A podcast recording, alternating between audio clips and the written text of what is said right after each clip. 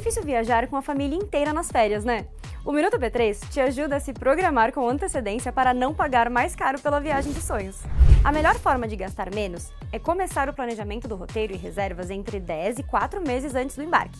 Depois disso, os valores ficam mais altos e as disponibilidades de serviços mais escassas, principalmente nos meses de alta temporada, como julho, dezembro e janeiro. Calcular e planejar a quantia necessária depende de fatores como destino, duração da estadia e estilo de viagem. Pesquise tudo sobre o lugar que você pretende ir, desde o preço das passagens e hospedagens até transportes e atividades turísticas e refeições. Guarde uma porcentagem do seu orçamento mensal até o embarque. Quanto mais tempo de planejamento, menor o aporte necessário a cada mês.